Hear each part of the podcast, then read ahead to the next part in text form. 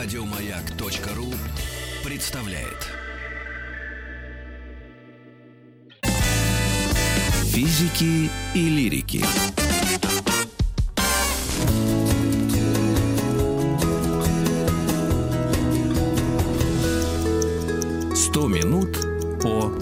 Пандемиях. И сегодня мы поговорим об эпидемии и пандемии холеры. И э, расскажет нам об этом наш гость Андрей Николаевич Комаров, доктор исторических наук, профессор кафедры всеобщей истории, историка Архивного института Российского государственного гуманитарного университета. Здравствуйте. Здравствуйте, Андрей Здравствуйте, здравствуйте. Ну, кстати, вот хорошо живем сейчас-то в наше время. Холеру когда победили?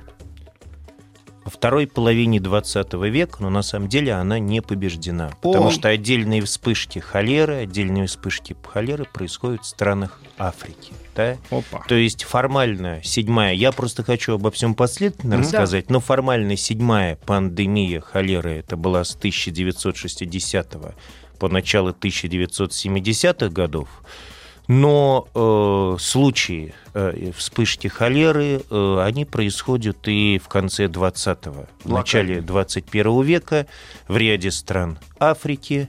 Э, и э, это, конечно, вызывает очень большую озабоченность человечества, Ну да, да. потому что борьба с инфекционными заболеваниями, к которым относится в том числе и холера, это, по сути дела, глобальный вызов человечеству. Да. И очень важно, чтобы вот в дуэли между такими глобальными вызовами, как, демогра... как скажем так, проблема бедности и отсталости, да, как энергосырьевая проблема, как борьба с инфекционными заболеваниями, выходило победителем именно человечество. Да. Поэтому вообще, если говорить о пандемиях холеры, то переход от э, средневековья к новому времени был крайне сложным в истории человечества. Э, урбанизация и гиперурбанизация, массовая миграция населения из сельских регионов в города, начало роста мегаполисов, промышленный переворот в странах Европы и Америки э, породил массу социально-бытовых проблем, с Давайте которыми... годы сразу обозначим.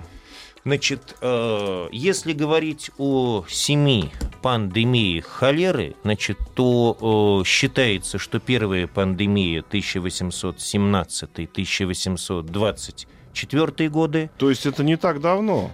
Значит, э, формально вот вся литература, которая выделяет пандемии холеры, Мгм. она датирует их исключительно новым временем, начиная с начала XIX века. Так. Вот 1816 и 1817 годы ставятся точкой отсчета. Но упоминание о холере, оно, конечно же, имело место и э, в Древней Индии, на одном и- из древнеиндийских храмов третьего века до нашей эры были такие упоминания о холере. Э, Упоминание о холере встречается у древнегреческих врачей. И вот более того, я думаю, да, поскольку я занимаюсь э, историей Северной Америки, да, более 25 лет я занимаюсь историей Канады, есть свидетельство о вспышке эпидемии холеры в Монреале, это был 1832 год.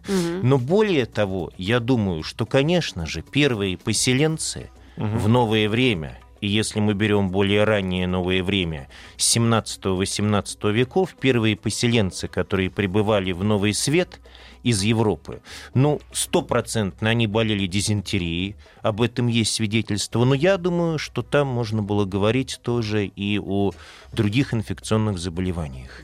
То есть впервые упоминания о холере встречаются в древних источниках, да, но однозначно в литературе э, выделяется 19 век. Это связано с э, цивилизацией, в смысле Безусловно, с, э, значит, с тем, что появились города. Безусловно, значит, проблема заключается в чем? Что появление городов, Мгм. перенаселение, процессы урбанизации, гиперурбанизации, они породили массу социально-бытовых проблем которые на момент XIX века человечество с трудом разрешало, например, когда такие реки, как Темза в Великобритании или Нева в Санкт-Петербурге, они просто превратились в канализационные стоки, потому что канализация была такова, что отходы человеческой деятельности попадали в питьевую воду. И в до- т- достаточно было искупаться в этой воде, не Э, обязательно было Значит, пить. достаточно было искупаться. Но вот здесь, раз уж мы об этом заговорили, значит, вот такая ситуация и произошла в Великобритании в 1854 году, Так. когда произошла в Великобритании произошло несколько эпидемий холеры как раз в 30-е, я вот даже точные сейчас дам даты, 30-е, 40-е, 50-е годы. Вот у меня 1831-32, 1848-49, 1853-54 и 1866 год. Так. И, в- и вот в 1849 году эпидемией холеры в Великобритании заинтересовался Джон Сноу, да, который выяснил, что э, воду брали из одного и того же колодца, э, колонки, которой просачивались нечистоты из выгребной ямы. Да? И вообще вся Темза к середине XIX века, она превратилась в канализационный сток. Члены парламента, когда заседали, проводили важнейшие совещания, и их окна выходили на Темзу, Да, они мы- не могли дышать. И это в литературе даже получило название великого зловония. Ну вот, да, о чем мы 1800 говорили наши эксперты, да. 1858 года. The И что, и что интересно, что Сноу обошел район Соха, это было чуть позже, 1854 год, обошел э, семьи заболевших и нарисовал карту вспышек холеры и пришел к выводу, что как раз вот э, те нечистоты, да, которые попадали в питьевую воду, э, люди, пользуясь колонками, водоколонками, заболевали. И что сделали англичане, как они эпидемию холеры прекратили? Так. После 1870 года холеры в Англии больше не было, по установленным данным. Каким образом? Во-первых, английское правительство моментально четко подчеркнуло, что воду надо кипятить. Это было в 1854 году. Во-вторых, были предприняты строительные работы по созданию новой канализа- канализационной системы которая была в том же самом Лондоне создана к 1870 году, и после этого эпидемии холеры в Лондоне, Великобритании после 1870 года не было. Да? Сноу нарисовал карту, и он выяснил, что те горожане, которые пользовались водой из колонок, они заболевали холерой. Да? А Сноу Те же- был э, не врачом. Эпидемиолог. Эпидемиолог. Эпидемиолог. Эпидемиолог был. Но они уже по- поняли, что это бактерия, да? Да, Или еще он нет? понял, он сказал снять ручку колонки. Он сказал снять ручку колонки, он сказал развинтить колонку. Да, он сказал развинтить колонку, и действительно это сделали. И снова опросил рабочих местного пивоваренного завода. Они ему ответили, что мы как бы воду не пьем, мы пьем пиво. Да? То есть и вот те, кто воду не брал из, из колонки, Ага. они заболевали, э, не заболевали. Те, кто воду брал, они заболевали. Поэтому выстроили новую канализационную систему, и после 1870 года холера Великобританию не посещала. Но эта проблема исключить, эта проблема была очень серьезная и связанная с перенаселением, с гиперурбанизацией, с ростом мегаполисов, потому что переход вот от средневековья к новому времени для человечества, для цивилизации был чрезвычайно тяжелым и обострил массу социально-бытовых проблем, и в том числе проблему инфекционных заболеваний. И второй момент, на который абсолютно правильно и мои коллеги, и научной литературе выделяют, это проблема колонизации. Да? Вот борьба за территориальный передел мира – которые в новое время вели ведущие державы Европы, и Россия, и Великобритания, и Франция, по сути дела, тоже обостряли борьба, э, колонизация, политика колонизация, тоже она самым прямым образом была связана с инфекционными заболеваниями, потому что как- по как- ряду, а я объясню Да-да. как, по ряду источников холера пришла из Ганга, из Индии Из Индии. Ага. из долины реки Ганга. А в этот момент, в 1817 году, там находились английские колонизационные войска, которые проводили колонизацию Бенгалии. То есть парадокс в том, что все семь этапов пандемии холеры, они исторически обусловлены да, человеческой деятельностью. То есть человеческая деятельность в данном случае, канали, в данном случае колонизация. Пять тысяч солдат из Просто привезли- британского привезли военного её, да? корпуса, они просто умерли. Они просто умерли Ну, и там. привезли ее в Англию. Есте, значит, э, да, и постепенно с кораблями, да, или с заболевшими холеры прибывает и на территорию Англии, да. И то же самое, это вот первый период 1816-1824 года, а второй период был Да. связан с 1829-1851 годом, когда холера дошла из Индии до Китая, Так. из Китая направилась в Афганистан, потом перешла в Россию. Вот знаменитые холерные бунты, да, которые усмирял император Николай I в 1831 году, они были связаны с этим периодом. Я вот тут хотел сказать об Александре Сергеевиче Пушкине. Вы же прекрасно помните, Кон- да, да. что заставило Пушкина остановиться. Свирепствовала холера, Пушкин возвращается обратно в Болдино, вот, и пишет свои прекрасные произведения. Надо да? холеру поблагодарить, Да, конечно. то есть, ну, и здесь холеру... То есть он боялся заболеть и Боялся уехал... заболеть. э, То есть холера свирепствовала в России, как раз, в том числе и в России. Это вот был второй тяжелейший период 1829-1851 годов. Значит, те данные, которые я нашел, вот если говорить о холере в Российской империи, заболело 466 тысяч человек, из них умерло 197 тысяч человек. Половина почти. Значит, в Петербурге свирепствовала холера. Значит, связано, тут есть несколько версий, как она пришла в Петербург. Значит, российская армия возвращалась после войн с турками и Мгм. персами. То есть вы прекрасно помните вот этот вот период второй половины 20-х годов 19 века, когда в начале российская армия воюет с персами, потом происходит череда русско начинается череда русско-турецких войн. да. И это первая версия, что она э, была занесена с солдатами, да, которые, в общем, возвращались из военных походов. Это то же самое, как было с английскими, с британскими, к сожалению, да, солдатами. И вторая версия, то, что вот торговцы на сеном рынке, да, холера была связана с ними. Это, я так понимаю, рыба, которая э, плавала в грязной воде. да.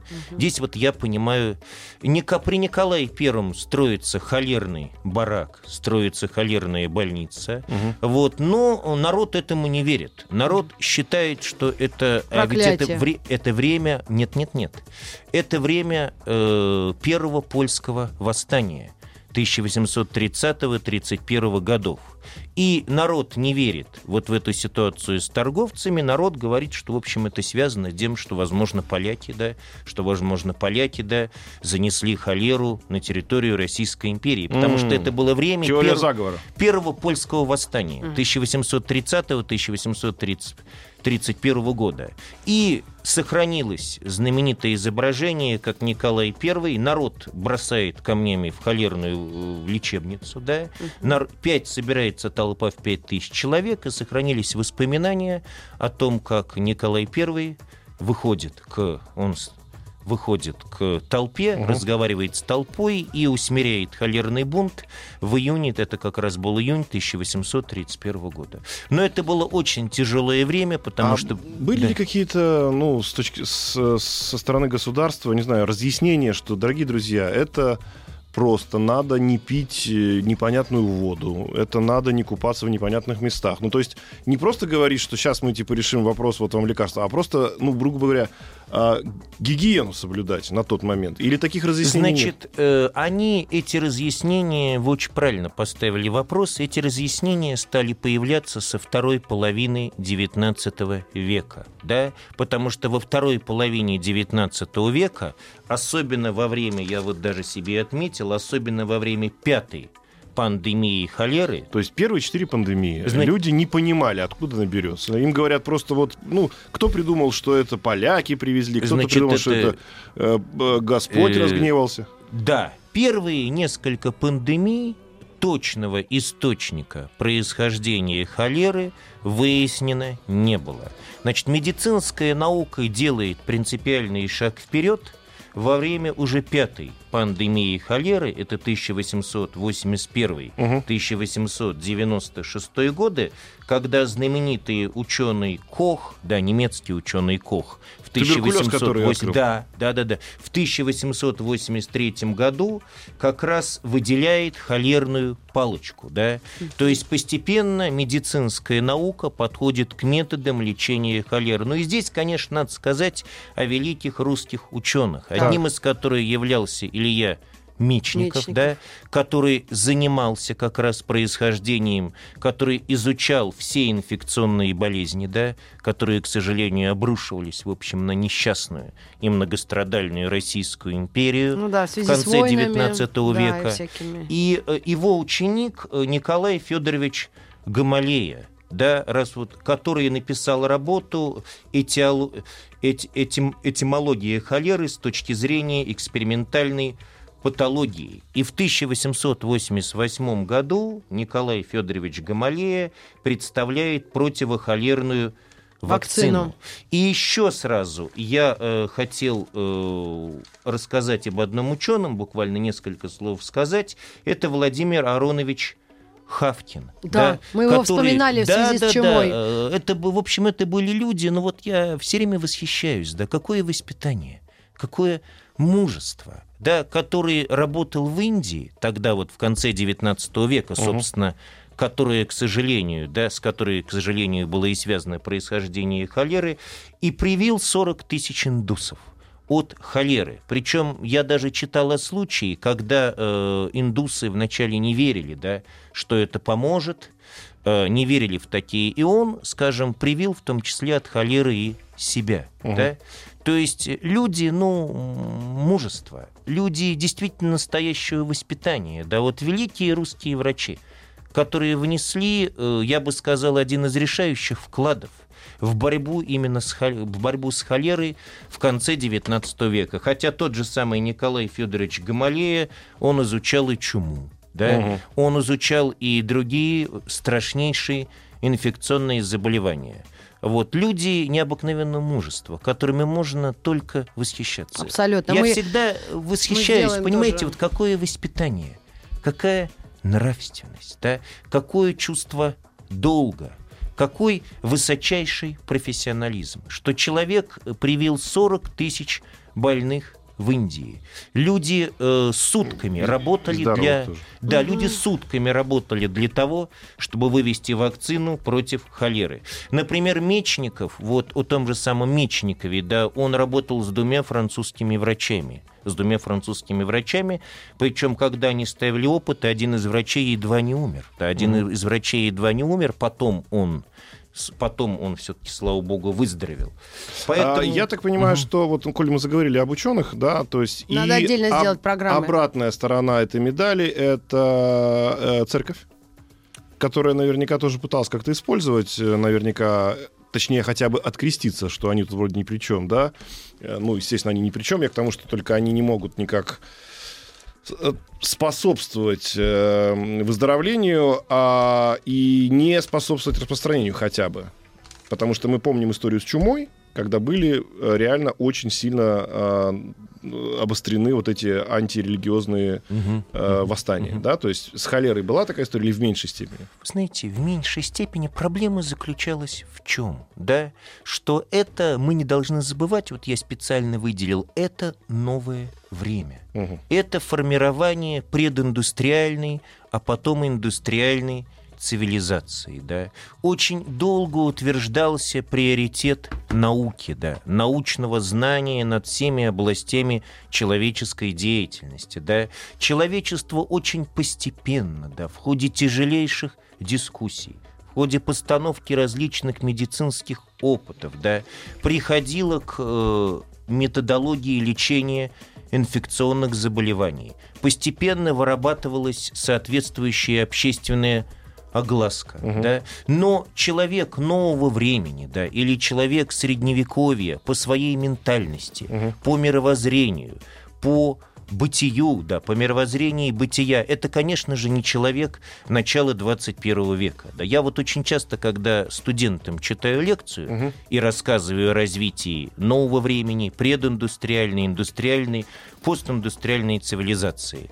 Поэтому э, медицина развивалась, естественно, она развивалась э, в постоянной борьбе, в постановке опытов, в необходимости доказательств, да, в том числе и э, представителям других сословий, да, социальных классов, которые в это не верили.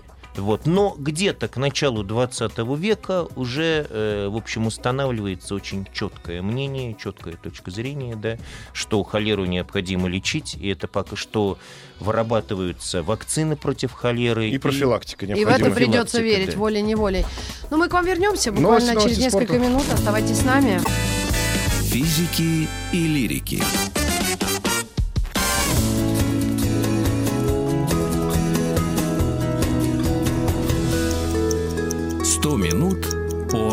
О пандемиях мы заканчиваем сегодня этот цикл холерой. Андрей Николаевич Комаров у нас в гостях, доктор исторических наук. Мы а, докатились до пятой волны, э, собственно, пандемии холеры, да, когда уже люди поняли, что надо ее лечить, что... Что благ... все, все зло из воды грязное, благодаря, да? благодаря ученым было выявлено, что это все-таки бактериальная инфекция, и она передается, собственно, вот таким вот путем. А как они дошли до э, вот мысли о вакцинах? А, а ОСПА уже была изобретена, вакцинация от ОСПы и еще каких-то зараз? Значит, вторая половина 19-го, начало 20 века, я здесь в целом скажу, ага. да, это как раз время э, важнейшего шага медицины вперед. Да, важнейшего э, шага медицины вперед, поэтому в плане изучения холеры был сделан важнейший шаг вперед. То есть это уже не начало XIX века, когда происхождение болезни объясняли различными факторами.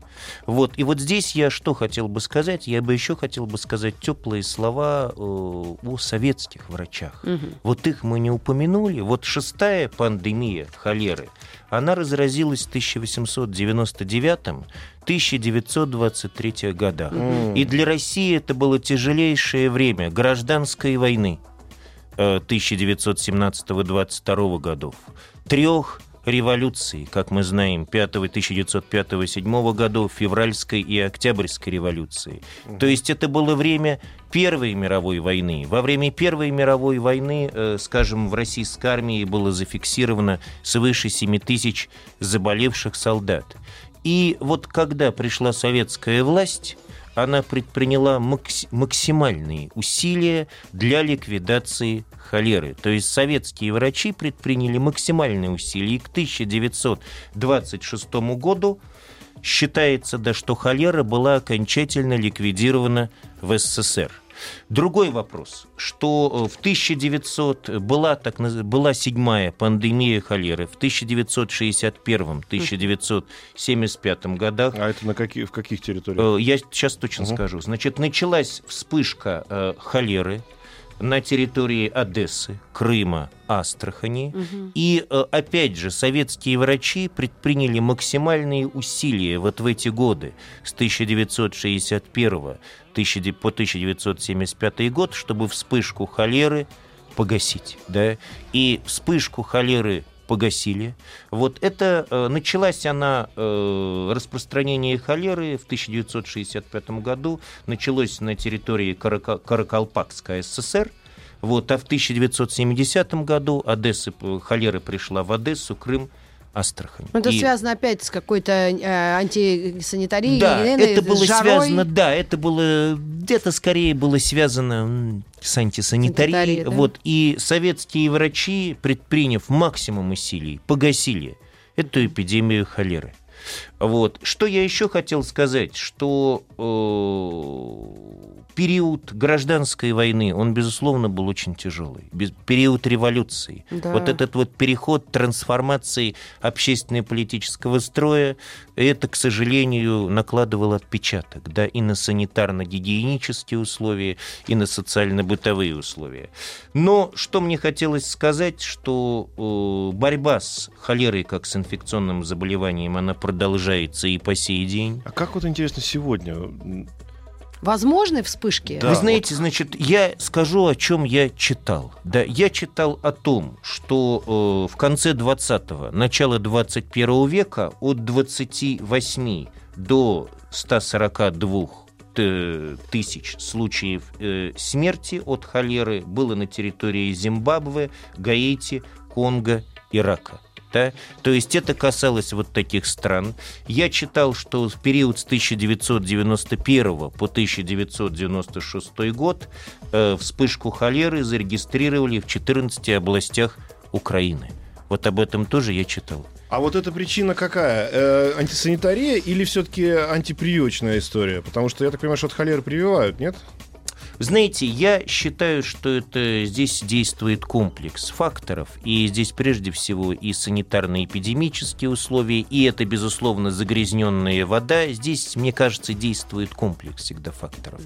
Вот здесь все-таки я бы воздержался от выделения какого-то одного фактора, и я не беру на себя такую ответственность, да, выделять какой-то один фактор. Но я считаю, что здесь действовал комплекс, э, комплекс факторов.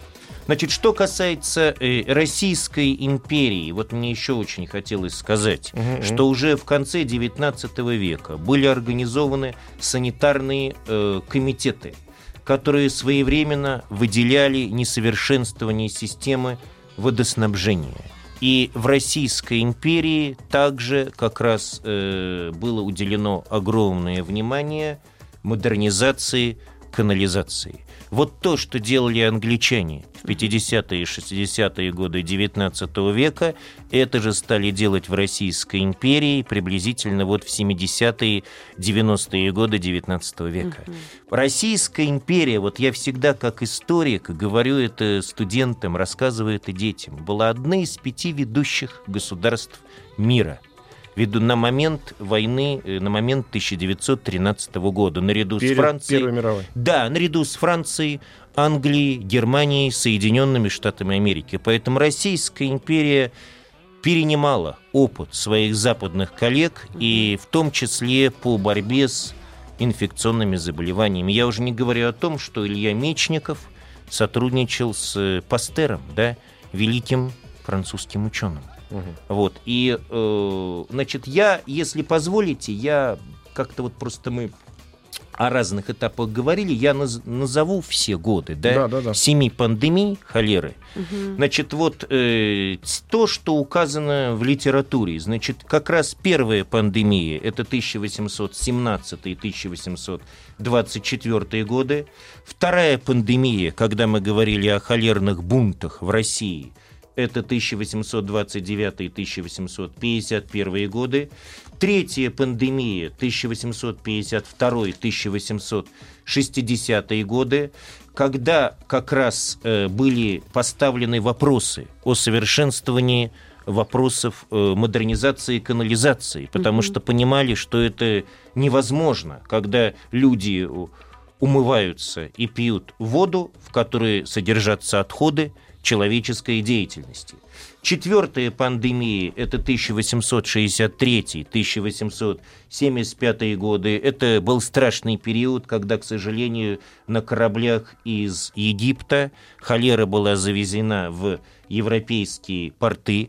Потом она перекинулась, холера, на территорию Российской империи. Я, например, читал о том, что в 1870 году на Украине э, заболело 633 тысячи, 318 человек, из них умерло 238 тысяч человек. Это городское население или сельское? Э, Значит, это население городское и сельское, потому что э, на момент второй половины XIX века все-таки э, количество аграрного населения в Российской империи преобладало. Это... Все-таки город, город. Мне кажется, надо, надо сказать отдельно, что вообще, в принципе, в таких вот заразах, как холера, и, кстати говоря, да и не только холера, я так понимаю, что и все вирусные заболевания туда же, чем э, больше человек находится в городе, тем он более да, подвержен опасности. Абсолютно правильно, потому что перенаселение и миграция населения из сельских регионов в города процессы урбанизации, гиперурбанизации, с чего я начал, резкого да. роста городского населения, угу. эти процессы, конечно, способствовали постановке проблем социально-бытового характера. И важнейшей проблемой была проблемы э, инфекционных заболеваний отходов, и вот утилизации вот. отходов. Потому что получалось так, что реки во многих государствах превращались что В сливные э, каналы. в, канализа- в канализационные стоки. И еще, кстати, два момента я просто забыл. Значит, э, к сожалению, естественно, холера э, была страшным, она была страшным инфекционным заболеванием. Это было страшное инфекционное заболевание, которое посетило тот же самый Нью-Йорк в 1832 году и обернулось колоссальными человеческими жертвами. Холера в 1830, в 30-е годы посетила Монреаль. Значит, в Северную Америку, ну, здесь холера была завезена э, поселенцами из Старого Света на одном из кораблей да, в 1832 году. И это была очень страшная, трагичная история, потому что капитан высадил больного, капитан высадил больного человека, но уже ряд людей на корабле заразились. Заразились, и это привело к колоссальной эпидемии в Северной Америке, где умерло более 100 тысяч человек. Это 1832 год. В этом же году холера пришла в Париж, вот, э, который, где умерло более 7 тысяч человек. То есть вот эта вот эпидемия, вторая эпидемия, пандемия холеры с 1829 по 1851 год, мы упоминали, это была э, катастрофическая эпидемия А вот с по точки своим зрения масштабам. истории и вообще, может быть, статистики или вообще наблюдений, как эти пандемии, как они возникают, примерно можно понять. А как они затухают? Как это заканчивается? От этого вообще могли вылечиться люди, не имевшие эти самые вакцины и э, так Так, а называемые Поэтому препараты? человечество и остается на плаву, что есть люди, которые выздоравливают. Значит, Как- то, чем что это опять, могли то, пытаться нет, лечить? То, Я что даже не я, э, себе. Нет, то, что я читал. Да, Да. Если говорить конец, девят- если говорить конец 19 века, да, если говорить конец 19 века, Ага. здесь уже э, употреблялись, преде- употреблялись, скажем так, раз, вакцины. Да, здесь уже медицина вышла на более э, высокий уровень. Что касается, что касается э, более раннего времени, здесь ответ очень простой. И этот ответ можно дать, все зависело от возможностей человеческого организма. Человеческого организма. Значит, ну... э, Не, ну там а, главная мгм. проблема обезвоживания. То есть люди умирали от Обезвоживание. обезвоживания. Люди умирали У тебя от не хватает электролитов, натрия, топов, тупов, и количество крови, и количество воды. И поэтому, конечно, одно из лечений, собственно, даже до сих пор, вот если вы зайдете почитать про холеру, лечение современными способами, помимо антибиотиков, да, это, собственно, сохранить человеку водно- водный водный баланс. Водный То есть ты баланс. пьешь все время воду? Ну, если возможно, пить. А если пить невозможно, если у человека непрерывно там рвота идет, значит, ему просто колят этот натрий, э, натрий, кальций, калий, все А, в этом вместе. Какой-то регидрон или что-то Да, такое? да, да. То есть есть просто система восстановления, которая тебя защищает от обезвоживания, потому что люди умирали именно от этого. А. То есть даже не столько от э, там, кишечного расстройства, сколько от э, отсутствия воды в организме достаточно для того, чтобы поддерживать жизнедеятельность. Но а, насколько я понимаю, а, холера и вообще любая, и, как я понимаю, пандемия, она же ведь накладывает отпечаток еще и на политический строй, и на изменение экономической ситуации. И даже сегодня, вот когда мы говорим про коронавирус, да, там начинают люди там хвататься за голову по поводу всяких котировок акций. То есть холера, она в этом плане все свои пять, насколько я понимаю, семь раз, да? Семь. Семь. Семь пандемий. Каждый раз влияла и на политику, и на экономику, естественно, да, и вообще на, на состояние э, общества. Безусловно, это влияет, это влияет на состояние общества. Вот я не зря э, называл э, вот эту вот ситуацию с холерными бунтами в России в 1831 году. Конечно, это очень часто порождает панику, это порождает социальную нестабильность. И вот пример 1831 года я о нем думал, да, я его анализировал, я назвал не зря. Тогда, когда им сам император Николай I э, отправился успокаивать толпу, которая собралось уже 5000 человек, и которая в случае негативного развития событий была способна очень на многое. Кроме того, вот э, если брать первую половину XIX века, не способность объяснить, объяснить происхождение холеры, да, неспособность понять глубину, да, масштабы этого инфек- инфекционного заболевания, конечно же, порождала массу слухов. Да? Мы Конечно же, порождала массу гипотез. Да, да, э, да. сделать Пожалуйста. небольшую, и к вам вернемся.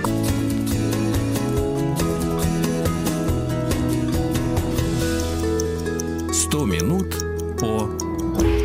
А пандемия, Андрей да. Николаевич Комаров у нас в гостях. Продолжаем. Итак, мы говорим о том, что пандемия, в принципе, любая, да, лимажен холера, это будет или испанка, или чума, или сегодняшний коронавирус, это способ изменения вообще политического и экономического пространства. Многие наверняка... Были ли случаи, когда люди пытались этим воспользоваться? Ну, например, со своими какими-то частными интересами. Были случаи, когда э, люди э, устраивали социальные беспорядки, да, потому что неумение научно объяснить ту или иную болезнь, то или иное явление Порождал теорию заговора. порождало, м, я бы сказал так, порождало массу слухов, порождало массу страхов, да, поража- порождало массу необъяснимых явлений. И вот этот вот пример, на котором я остановился, Мгм. вот эти вот холерные бунты, о которых очень много пишут в литературе, если бы они не были бы остановлены, да, то естественная ситуация могла бы развиваться самым негативным образом, да, потому что, естественно, бы к холерным бунтам могли бы, они могли бы соединиться с рядом социальных требований, как это всегда было в новое время, как это всегда было в средневековье. Потому что страх людей, когда они не могут объяснить то или иное явление, когда они не могут объяснить происхождение той или иной болезни, подталкивает их особо в критические, в годы социальной нестабильности, подталкивает их очень на многое. да. А были случаи в Поэтому- истории хоть раз, когда после эпидемии, неважно, любого заболевания, изменился строй? Нет, я таких случаев То не есть все-таки слышал. нет. Я о таких случаях не слышал. Я слышал о том, что эти, э, что э, невозможность объяснить ту или иную болезнь, они порождали социальные беспорядки. И надо сказать, что есть Э. обратная тоже зависимость. Да? Мы знаем, что экономическая ситуация, в частности, там какие-то неурожаи, голоды, обычно провоцируют. как раз. Безусловно. Значит, э, ситуации с неурожаем и голодом, вот, неурожай и голод, таких примеров в новой, новейшей истории, когда неурожай или голод, да, порождал социальные потрясения, таких примеров очень много. Мгм. И здесь, в общем... И, и, а он, он же порождал, собственно, и инфекции. Да, изме- здесь любой историк скажет вам о смутном времени, о Так. малом ледниковом периоде, начале 17 века, когда общее похолодание, когда изменение климата привело к, катастро- привело к неурожаям, привело э, к тому, что в той же самой, например, на территории московского государства да, начался голод. Борис Годунов приказал открыть амбары с зерном. Вот это был очень благородный поступок, но это не спасло да, от той социальной нестабильности и в дальнейшем, которая в дальнейшем трансформировалась в смутное время. Э, Если брать, например, Великую французскую буржуазную революцию, да, то накануне Великой французской буржуазной революции тоже, в общем, э, был определенный упадок экономики, были неурожаи. То есть неурожай и голод э, во всеобщей истории, я бы называл бы так, во всеобщей истории, очень часто они являлись причинами дальнейшей социальной нестабильности. Ну вот социальную нестабильность, раз мы затронули, то есть же государство, я про Африку вообще боюсь говорить, но есть э, те страны, которые были как раз колонизированы, это Индия, огромная страна, тот же Китай, который получил независимость. А, это теперь задача только их, э, этого самого государства, наблюдать за ситуацией? Или есть мирового сообщества? Нет, значит, мировое Потому сообщество? что в Нет, Индию нет. ехать, это же это себе Есть. дороже. Вопрос заключается в чем? В чем? Что есть международное сообщество. Так.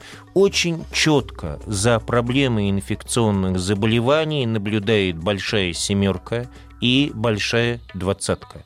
Значит, проблема инфекционных заболеваний в Африке, да, это одна из глобальных проблем человечества, потому что я в свое время читал демографию, да, и я могу вам с уверенностью сказать, что сейчас, в 21 веке, средняя продолжительность жизни в Африке, она очень и очень низкая. Ну, да. сколько? Ну, она может быть, она, э, я читал цифры, что и 48, и 50 лет. Да? Особенно э, в Южной, в тропической Африке, в странах Африки, южнее пустыни Сахара. Да?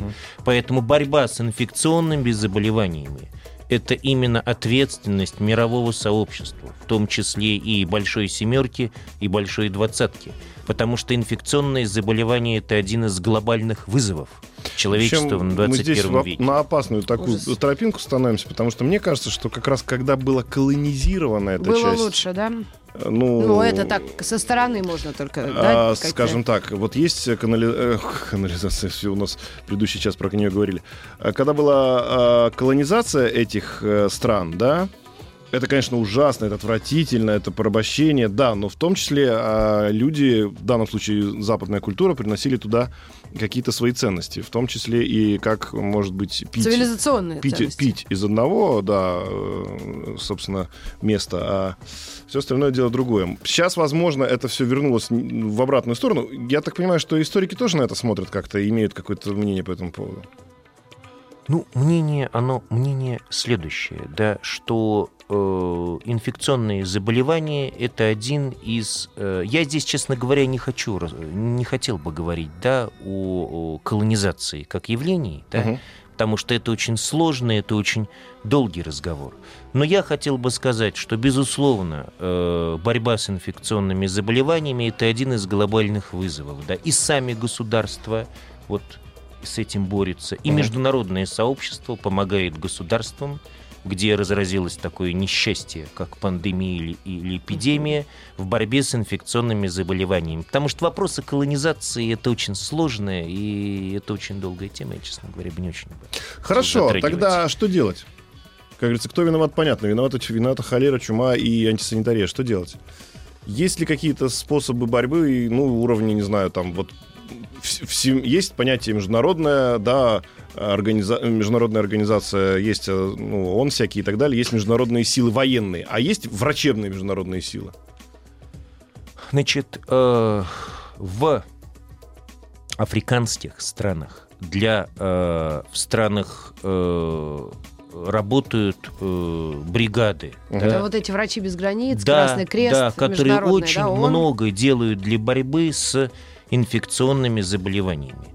Но э, у современного человечества, вообще у человечества 21 века, да, при, конечно, всех проблемах, которые существуют, у него очень много возможностей. У него Мгм. очень большой потенциал для деятельности. И Но вот это этот просто похоже на тост. ну нет, я говорю искренне, да. И этот потенциал возможно реализовать для борьбы как раз с инфекционными заболеваниями в наиболее проблемных регионах мира. Ну что ж, ну, к сожалению, или к счастью, мы огромное. заканчиваем Пожалуйста. этот э, Андрей курс. Николаевич Комаров, доктор исторических наук. Мы сегодня говорили о Пандемиях. пандемиях и закончили мы холерой. Дай бог вообще с ними закончить. Еще больше подкастов на радиомаяк.ру.